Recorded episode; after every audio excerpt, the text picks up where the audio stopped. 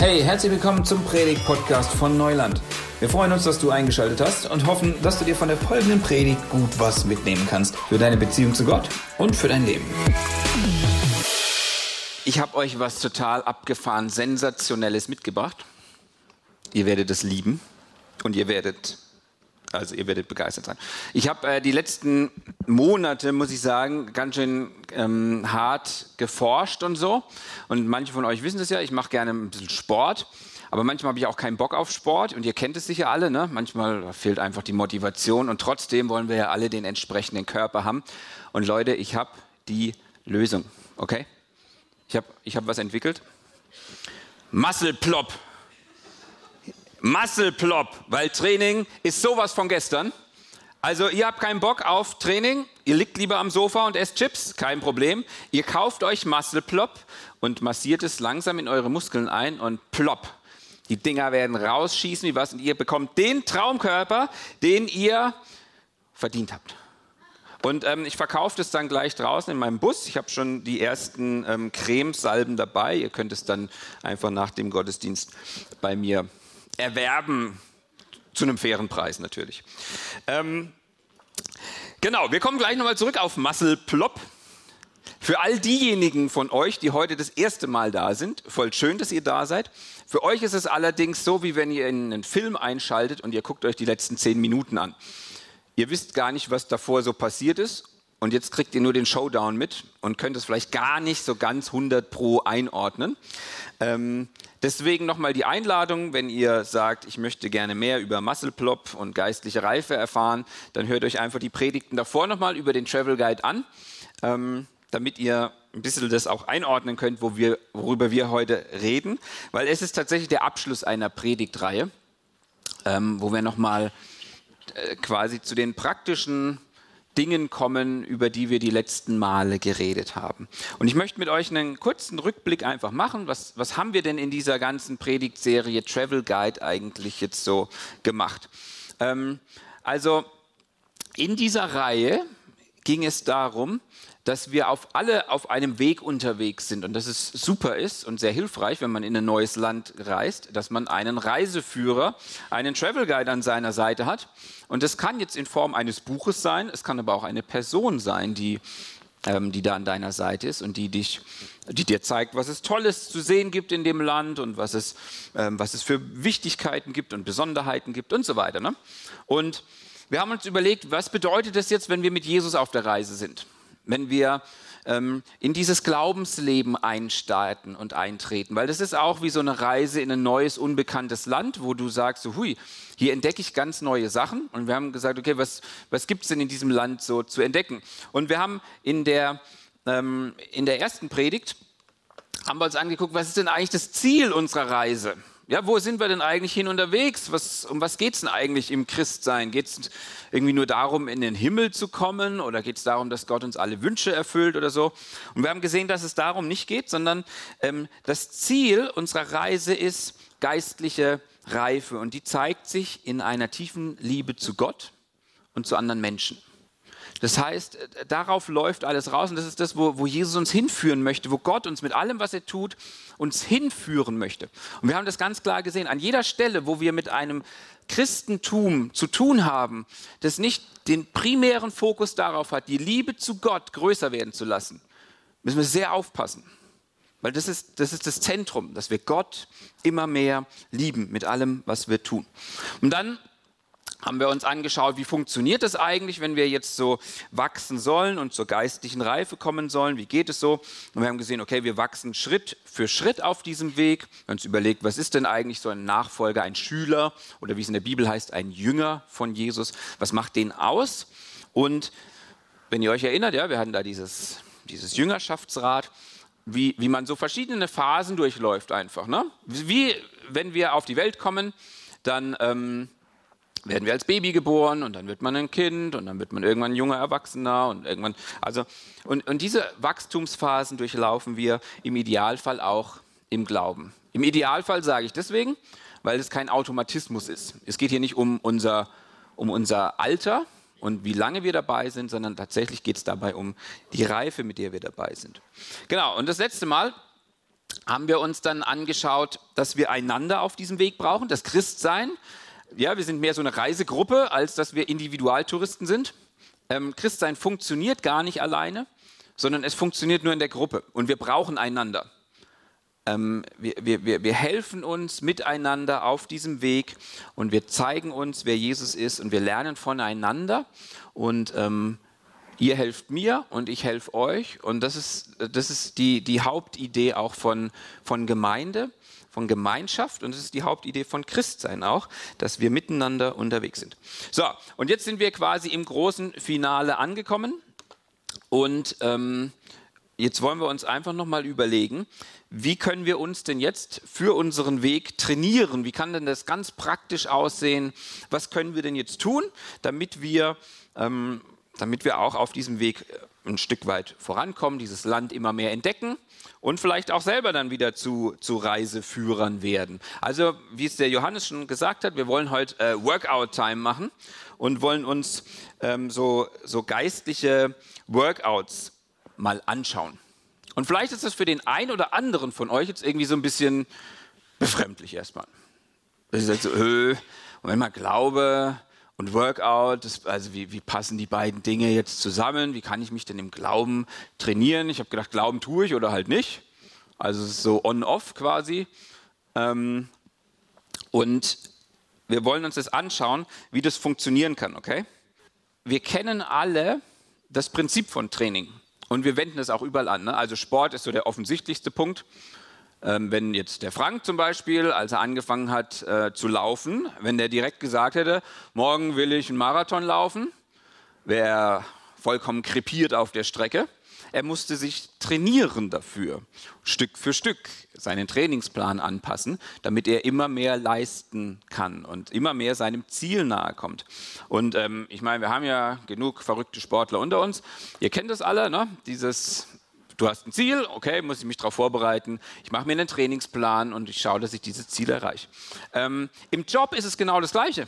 Ja, vielleicht wollt ihr eine gewisse Position erreichen, dann gibt es dieses sogenannte Training on the Job oder ihr bildet euch fort oder was auch immer. Ihr trainiert quasi, damit ihr besser werdet, sodass ihr dieses Ziel erreicht.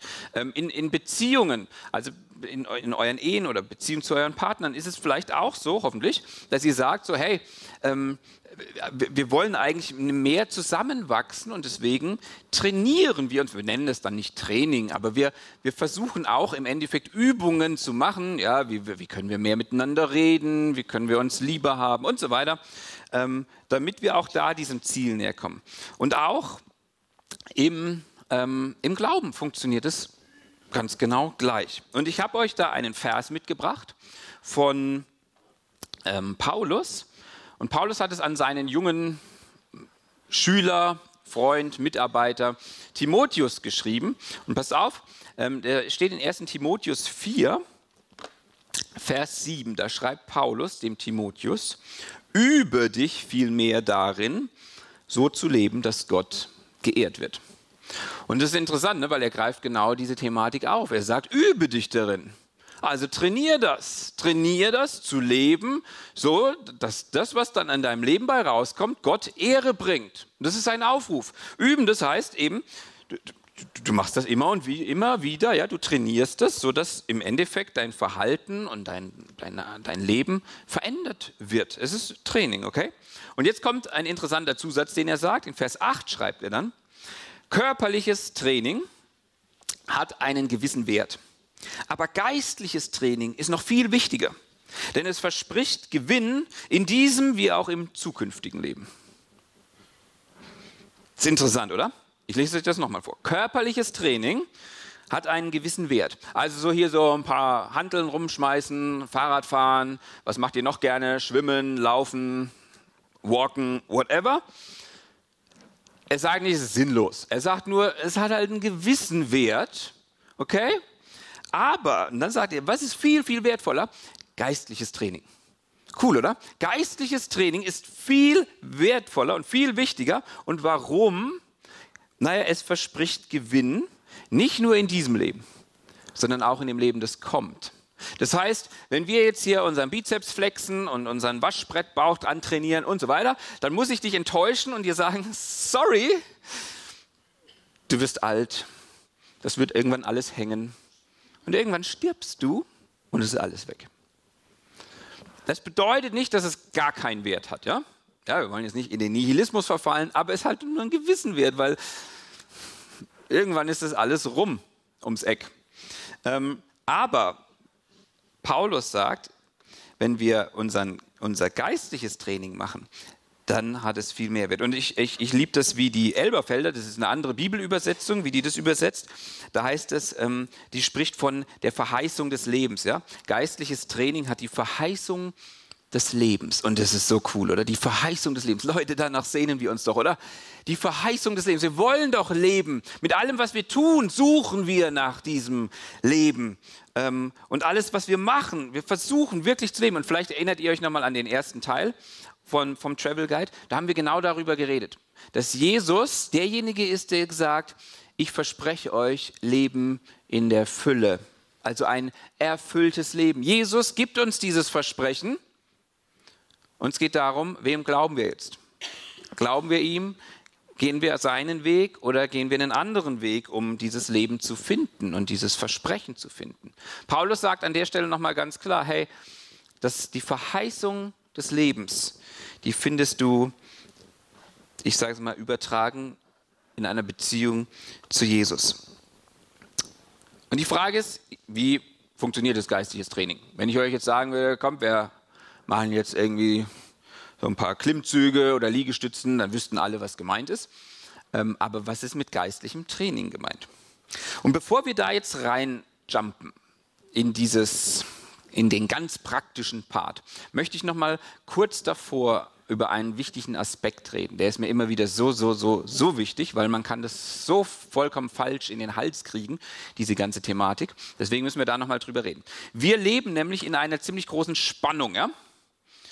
Ähm, in, in diesem, wenn wir darüber reden. Und zwar gibt es zwei Richtungen, wie du, oder eigentlich gibt es drei Richtungen, aber zwei Richtungen, wie du das ganze Ding falsch verstehen kannst. Und ich kann mir gut vorstellen, dass, dass diese zwei Richtungen bei, bei manchen von euch ähm, gleich so hochkommen. Wenn ich über geistliches Workout spreche, dann gibt es hier die Sportfanatiker unter euch, die sind gewohnt, mit Trainingsplänen und so weiter umzugehen. Und die sagen so, yes, gib mir was, ja, gib mir einen Plan, den kann ich abarbeiten, zack, zack, zack. Und ich mache das. Und, und ich mach, bin, bin, bin voll dran, ja, Hauptsache abhaken. Ähm, und dann gibt es die anderen, die sagen so, ach nö, lass mal, so, ich habe gedacht, das mit dem Glauben, also ich meine, Jesus hat doch alles gemacht, ich, also was soll ich denn jetzt noch machen und so, ne? Und diese zwei Seiten, die finden wir immer wieder, egal wo wir hinschauen. Und ähm, diese, diese total begeisterten Seite, die können wir auf die Seite der Religiosität schieben. Ja? Religiosität sagt, ich verdiene mir etwas bei Gott. Ich streng mich jetzt so richtig an. Ja, gib mir diesen Trainingsplan und ich zeige jetzt Gott, wie gut ich bin, ey. und, und, und ich flex meinen geistlichen Bizeps, ja. Ich lege richtig los und Gott, der wird mich lieben, weil ich so diszipliniert und so gut bin. Er wird mich annehmen. Und das nennt sich Religiosität. Und die andere Seite, ähm, das ist die Liberalität. Das ist die Seite, die so sagt, ach nö, ich meine, Glauben, hey, das ist doch so meine Privatsache und ich mache, was ich will und was mir gut tut. Und Jesus hat doch eh schon alles für mich gemacht. Und ich glaube es doch. Also ich will einfach mein Leben leben. Und wenn ich dann nach diesem Leben und sterbe und dann komme ich zu Jesus, ist doch super. Also ich meine, der hat mich doch gerettet. Was soll ich denn jetzt mich noch in irgendeiner Form anstrengen? Ich lebe mein Ding. Lass mich in Ruhe. Und das ist die Spannung, zwischen der wir leben. Ja, wir haben das letzte Mal schon länger drüber gesprochen, deswegen gehe ich jetzt nicht mehr nochmal so in die Tiefe. Aber ich will, dass wir das immer im Kopf haben. Da, da, beide Richtungen sind falsch. Okay? Weil beide Richtungen schießen voll an Gott vorbei und an dem, was er mit uns vorhat. Ähm, ich möchte euch einen, einen längeren Text vorlesen von Dietrich Bonhoeffer. Er hat auch viel über dieses Thema geschrieben. Er hat ein Buch geschrieben, das ist äh, ziemlich cool, das nennt sich Nachfolge. Und das ist echt, boah, tief. Passt mal auf. Er schreibt über ein Thema, nämlich über diese Liberalität. Und er beschreibt es als billige Gnade. Und ich lese euch das einfach mal vor, was er schreibt. Billige Gnade ist der Todfeind unserer Kirche. Unser Kampf heute geht um die teure Gnade. Billige Gnade heißt Gnade als Schleuderware, verschleuderte Vergebung, verschleuderter Trost, verschleudertes Sakrament. Billige Gnade heißt Gnade als Lehre, als Prinzip, als System. Sündenvergebung als allgemeine Wahrheit. Liebe Gottes als christliche Gottesidee. Wer sie bejaht, der hat schon Vergebung seiner Sünden. Die Kirche dieser Gnadenlehre ist durch sie schon der Gnade teilhaftig. In dieser Kirche findet die Welt billige Bedeckungen ihrer Sünden, die sie nicht bereut und von denen frei zu werden sie erst recht nicht wünscht. Billige Gnade ist darum Leugnung des lebendigen Wortes Gottes, Leugnung der Menschwerdung des Wortes Gottes. Billige Gnade ist Predigt der Vergebung ohne Buße, ist Taufe ohne Gemeindezucht, ist Abendmahl ohne Bekenntnis der Sünden, ist Absolution ohne persönliche Beichte. Billige Gnade ist Gnade ohne Nachfolge, Gnade ohne Kreuz, Gnade ohne den lebendigen, menschgewordenen Jesus Christus. Das ist das, was Bonhoeffer über Liberalität geschrieben hat, über billige Gnade. Und ähm, das ist definitiv immer ein Problem, dass wir denken, ist doch alles easy und ich will mein Leben einfach weiterleben und wenn Jesus mich rettet, dann ist es doch gut. Und jetzt sehen wir hier dieses Spannungsfeld zwischen Liberalität und Religiosität. Und es gibt jetzt einen dritten Weg und der liegt in der Mitte. Und das ist das Evangelium. Okay, das Evangelium ist die Mitte dieser beiden. Es, es, grenzt sich ganz klar ab von beiden und trotzdem nimmt es Elemente von beidem auf. Das Evangelium betont, dass es sagt, jawohl, ich bin einfach nur aus Gnade gerettet. Ich kann überhaupt nichts dazu tun zu dieser Rettung. Ja, es ist alleine Gottes Sache. Es ist, es ist nur er hat mich gerettet. Und egal was ich tue, es wird nichts dazu tun. Ich bin nur auf ihn angewiesen. Ich bin nur durch ihn gerettet, okay?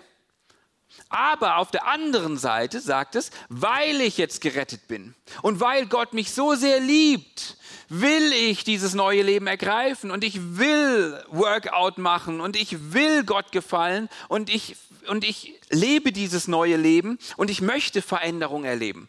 Also es, es nimmt diese beiden Aspekte im Endeffekt zusammen und zeigt, hey, wenn das passiert ist, dann wird es Auswirkungen haben in dein Leben. Das ist das Evangelium. Und wir finden das an vielen Stellen in der Bibel.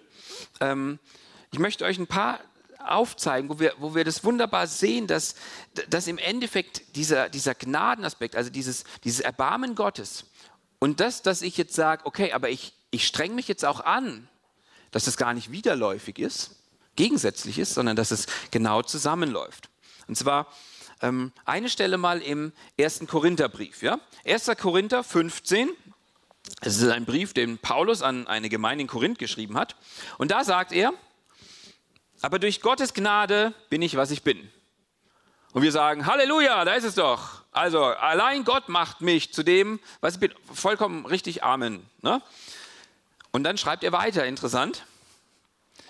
Und da wird es lustig. Und dann sagt er, und seine Gnade mir gegenüber ist nicht vergeblich gewesen, sondern ich habe viel mehr gearbeitet als sie alle.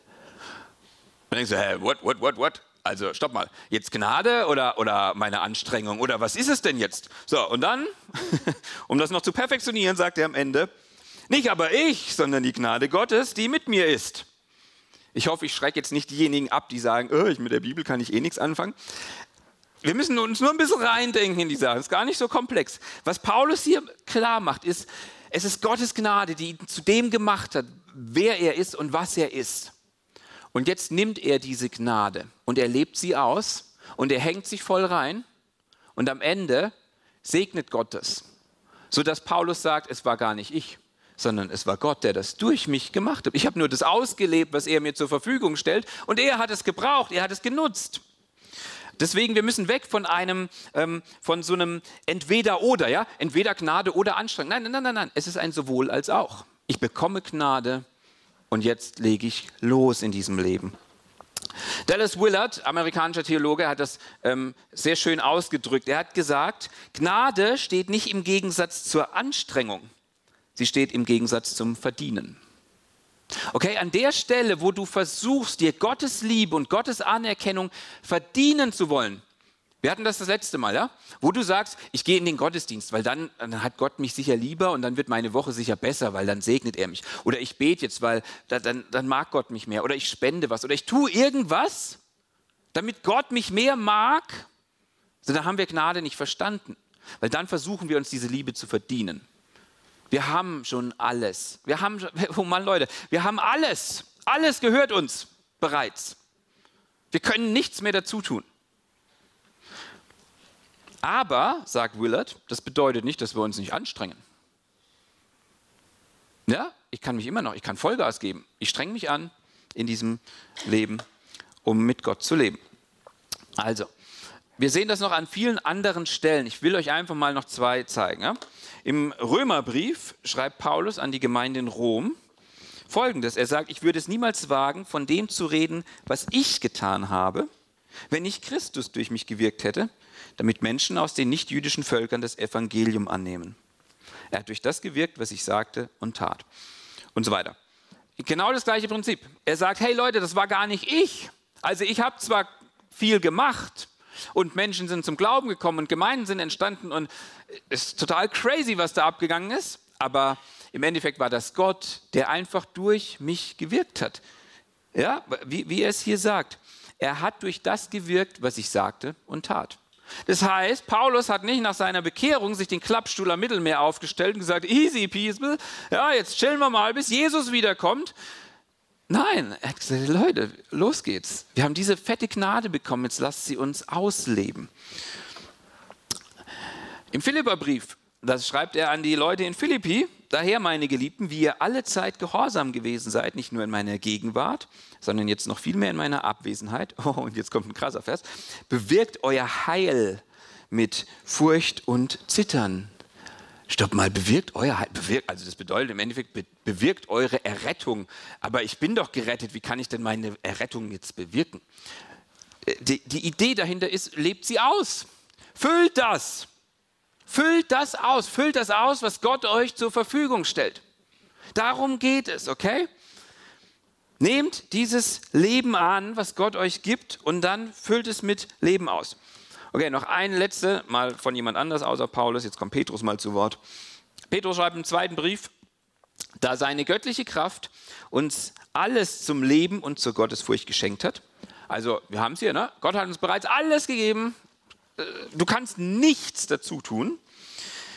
Und dann sagt er aber, ein paar Verse weiter, eben deshalb, weil er uns alles gegeben hat, wendet aber auch allen Fleiß auf, darin zu wachsen. Das ist, das, das ist das, die Idee und das System dahinter, okay? Es ist wie ein Geschenk, das du hingelegt bekommst. Gott legt dir dieses Geschenk hin und er sagt jetzt nicht, ja, jetzt trag mal das Geschenk schön durchs Leben, ja? Na, wäre blöd, sondern er sagt, pack's aus, gebrauch's. Dieses Geschenk ist wie ein Mantel, den du anziehst, wie, wie, wie eine neue Kleidung, die du dir anziehst. Und die ist vielleicht am Anfang noch ein bisschen lang und groß und schlappert überall. Und das Ziel ist jetzt, du sollst so viel essen und so stark werden, dass du da immer mehr reinwächst. Und dass dein Leben immer mehr diesem Leben von Jesus ähnelt. Dazu sind wir berufen. Das ist das Ziel unserer, unserer Reise. Wir sollen reif werden. Und wenn ihr euch daran erinnert, an die Definition von einem Jünger, er wird kontinuierlich verändert. Das heißt, wir werden verändert in unserem Charakter. Ähm, wir verdienen uns dieses Geschenk nicht. Wir bekommen das durch den Glauben, aber dann leben wir es aus. Genau, und das ist der Weg des Evangeliums. Ja, wir haben auf der einen Seite Religiosität, auf der anderen Seite diese Liberalität, die sagt, es ist eh alles wurscht. Und in der Mitte haben wir das Evangelium. Und das ist der Weg des Evangeliums, dass wir sagen, wir leben aus Gnade, aber wir wollen in diesem Leben das ausleben, was Gott uns gibt. Und das ist das, was Bonhoeffer teure Gnade nennt, im Gegensatz zur billigen Gnade. Und auch dazu hat er was geschrieben. Passt auf, er schreibt, teure Gnade ist das Evangelium, das immer wieder gesucht.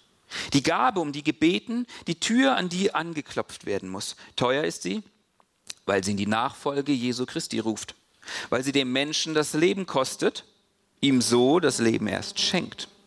Sie die Sünde verdammt, den Sünder rechtfertigt.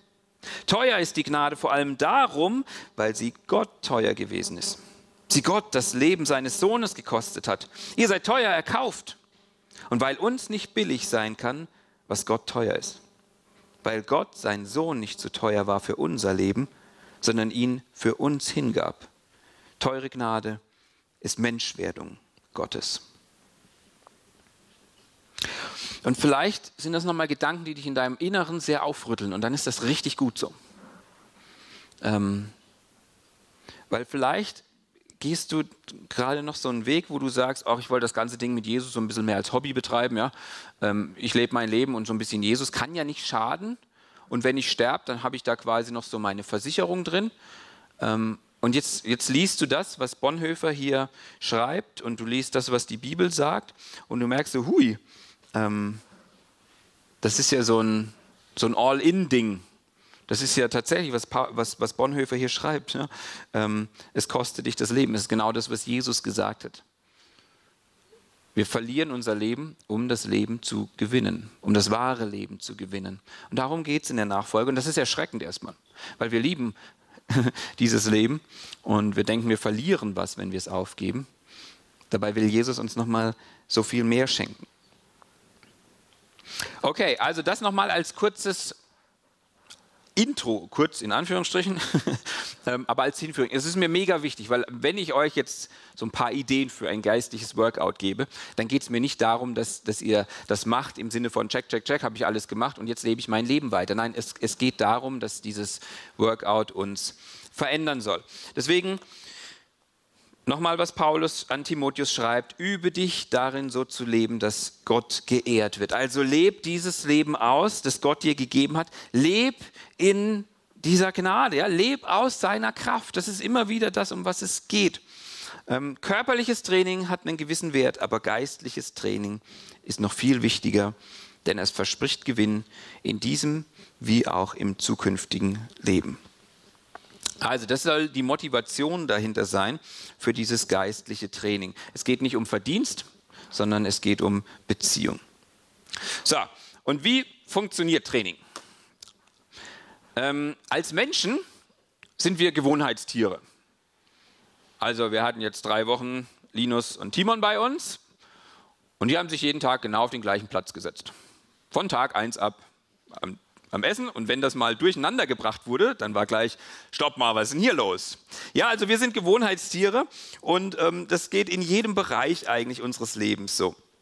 Und im Endeffekt, wenn wir mit Jesus unterwegs sind, ist ein großer Teil von dem, was wir tun, ist, besteht darin, alte Gewohnheiten mit seiner Hilfe zu verlernen und neue gute Gewohnheiten zu lernen, sodass wir ein verändertes Leben aus seiner Kraft ähm, leben. Und zwar lernen wir Gewohnheiten, die uns näher zu Gott bringen, die uns öffnen für Gott.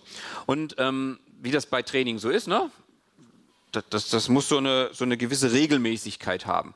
Vielleicht haben manche von euch so nach Neujahr, da macht man gerne mal so ein Fitness-Abo, schließt man ab und dann quält man sich irgendwie dreimal in so ein Studio rein und dann lässt man das noch drei Monate laufen und merkt, dass man einen Haufen Geld vergeudet und dann cancelt man das Ding halt wieder. Was passieren würde aber, wenn ihr zum Beispiel in Gemeinschaft, ja, ihr merkt schon, letzte Predigt, uh, wir gehen zusammen, komm schon, wir gehen heute Abend, okay, dann gehen wir halt. Ähm, wenn ihr es schaffen würdet, drei Wochen regelmäßig zu gehen, sagt die Wissenschaft, habt ihr eine Gewohnheit gelernt. Ja? Was du drei Wochen einigermaßen regelmäßig drin hast, das wirst du auch leichter fortführen. Ähm, Interessanterweise sind das auch ganz kleine Gewohnheiten, die riesen Auswirkungen haben können. Ich weiß nicht genau, wie die das gemacht haben, aber Wissenschaftler haben ähm, bestätigt, dass Paare, die die einfache Gewohnheit haben, sich als Begrüßung in den Arm zu nehmen und sich ein Küsschen zu geben, eine viel höhere Wahrscheinlichkeit haben, glücklich zusammenzubleiben, als solche, die das nicht tun. Und das ist nur eine ganz kleine Sache. Du siehst dich, gibst dir ein kleines Bussi und machst mega das Invest in eure gemeinsame Zukunft. Hammer, oder? Also es sind gar nicht die krassen Dinge, die wir jetzt reinhauen müssen, wo wir sagen, okay, ich gehe ins Kloster oder sowas. Ähm, es, es, sind kleine, kleine Angewohnheiten, die können große ähm, Veränderungen mit sich bringen. Okay, wie funktioniert das jetzt im Geistlichen? Wir schauen mal in die Apostelgeschichte rein. In der Apostelgeschichte wird uns das Leben im Endeffekt beschrieben der ersten Gemeinde, ja? Wir sehen da drin so, ähm, wie, wie diese Gemeinde entstanden ist. Und hier haben wir diesen coolen Vers in Apostelgeschichte 2. Da wird uns ein bisschen beschrieben, was die so regelmäßig gemacht haben. Und zwar heißt es hier, was das Leben der Christen prägte, waren die Lehre, in der die Apostel sie unterwiesen, ihr Zusammenhalt in gegenseitiger Liebe und Hilfsbereitschaft, das Mahl des Herrn und das Gebet. Genau. Also, wir sehen hier so eine gewisse Routine, so eine gewisse Regelmäßigkeit, die sich in dieser Gemeinde etabliert hat.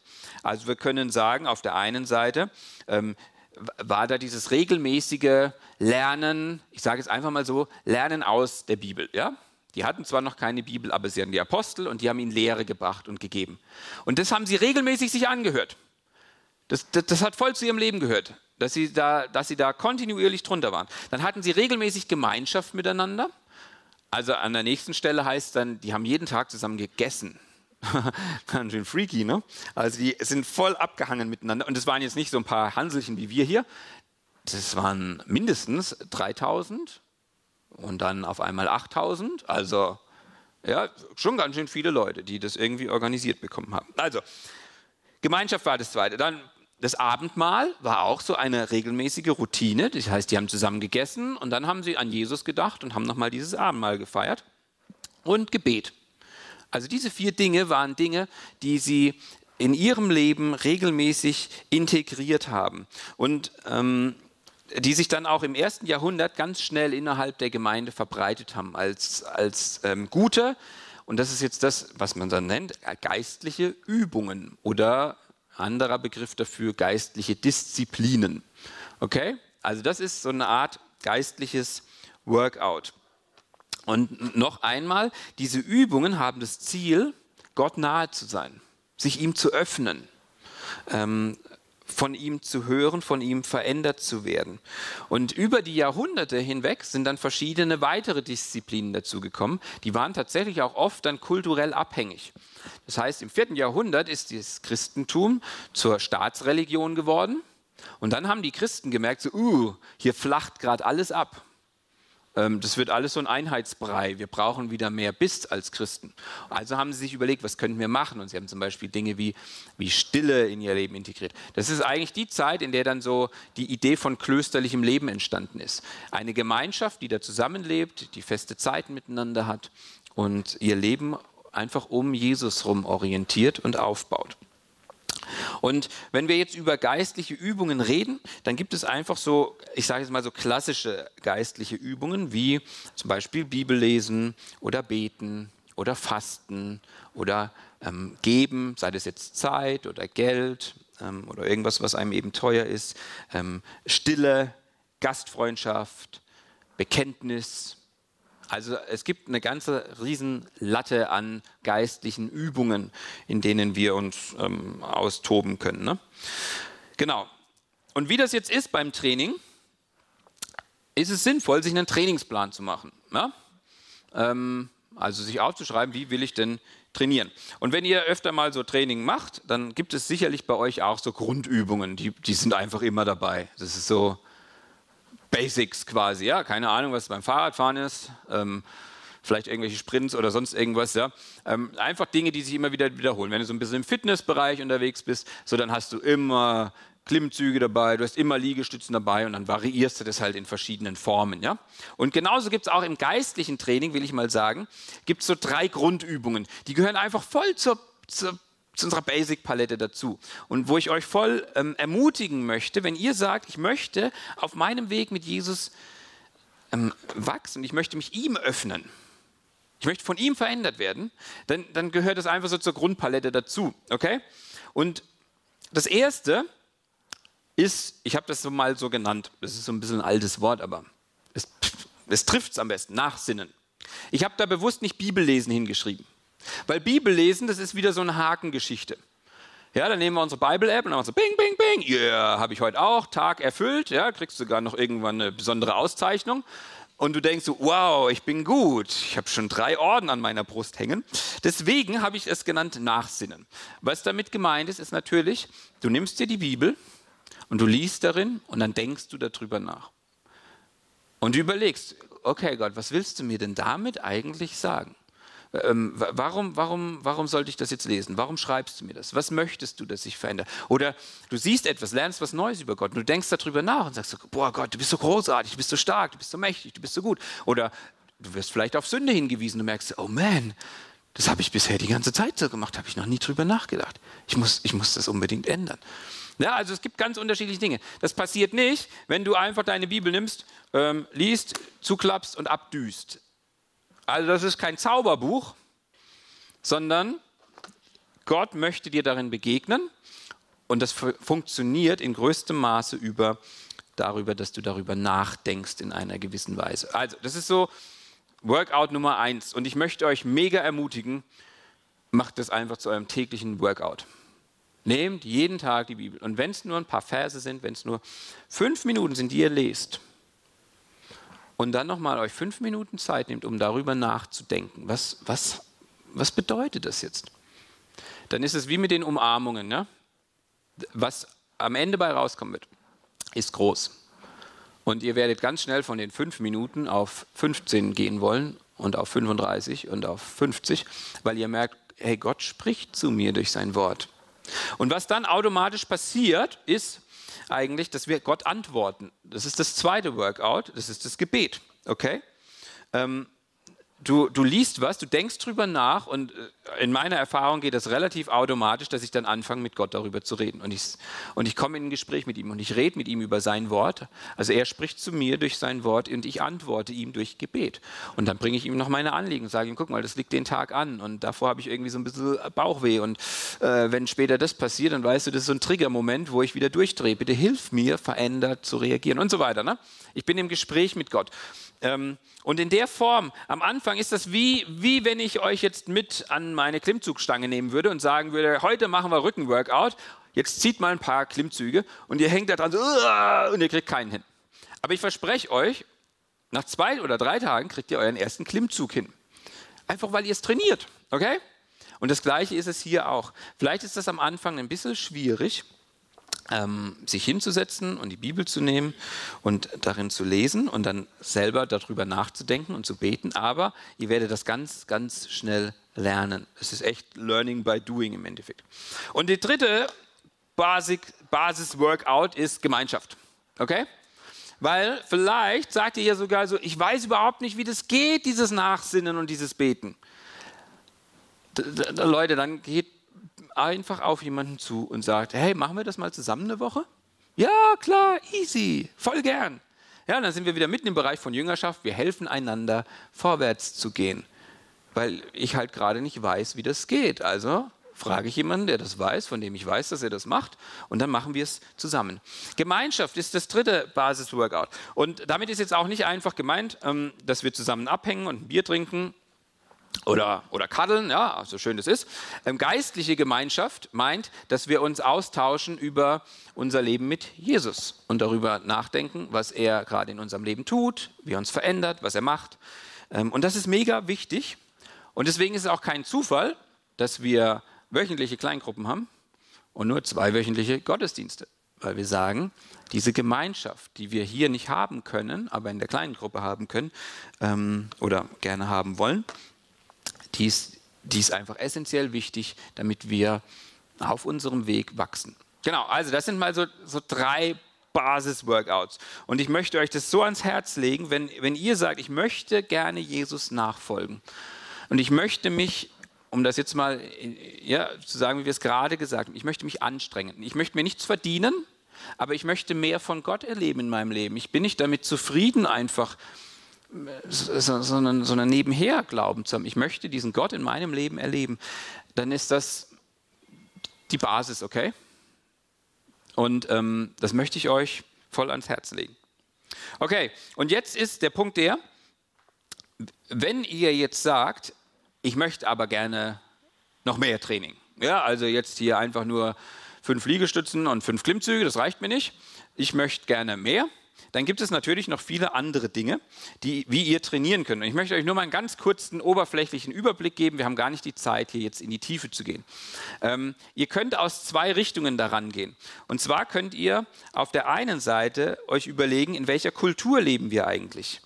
Und, und wie werde ich dabei in meinem Leben herausgefordert, Dinge mitzumachen, von denen ich merke, dass sie nicht gut sind für mich und für mein Leben?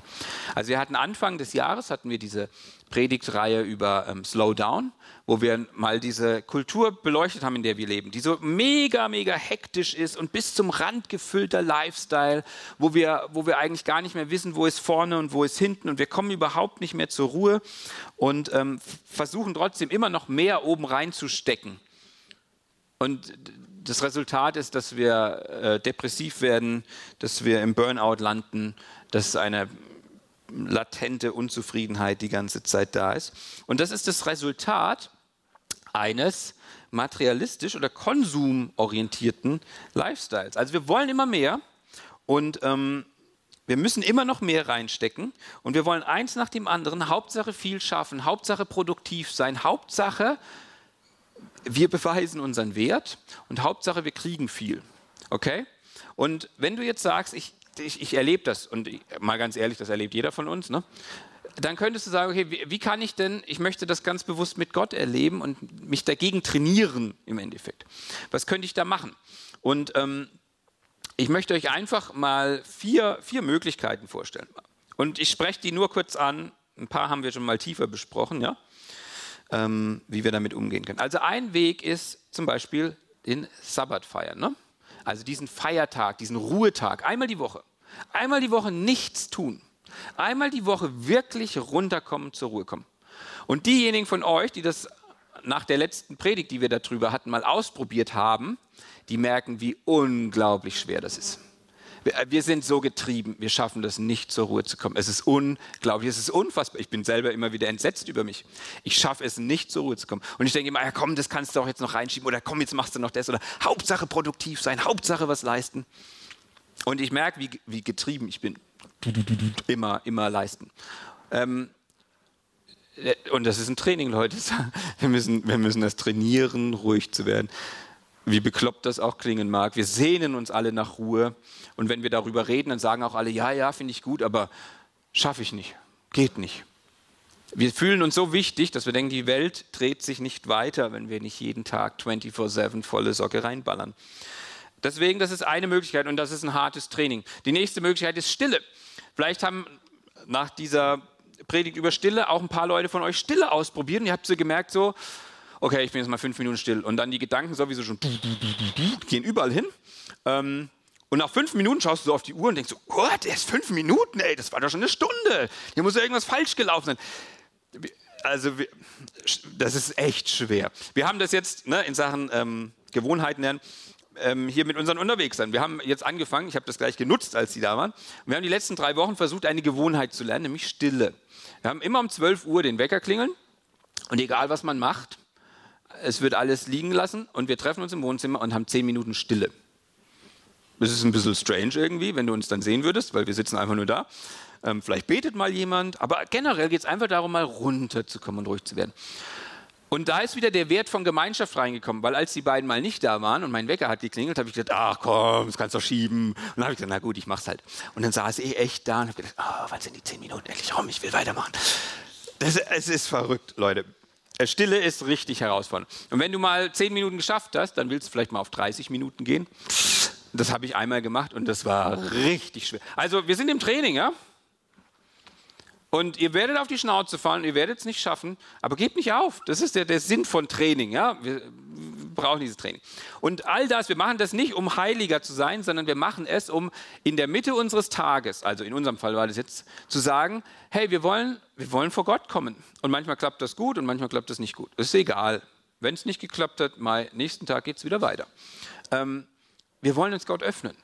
Wir wollen, dass unser Tag nicht einfach getrennt von Gott abläuft, sondern wir öffnen uns in der Mitte des Tages um, und seien es nur zehn Minuten bewusst vor Gott sein. Ja? Also es geht, ihr merkt hier wieder, es geht hier nicht um die Übung an sich, sondern es geht darum, dass wir uns öffnen für Gott.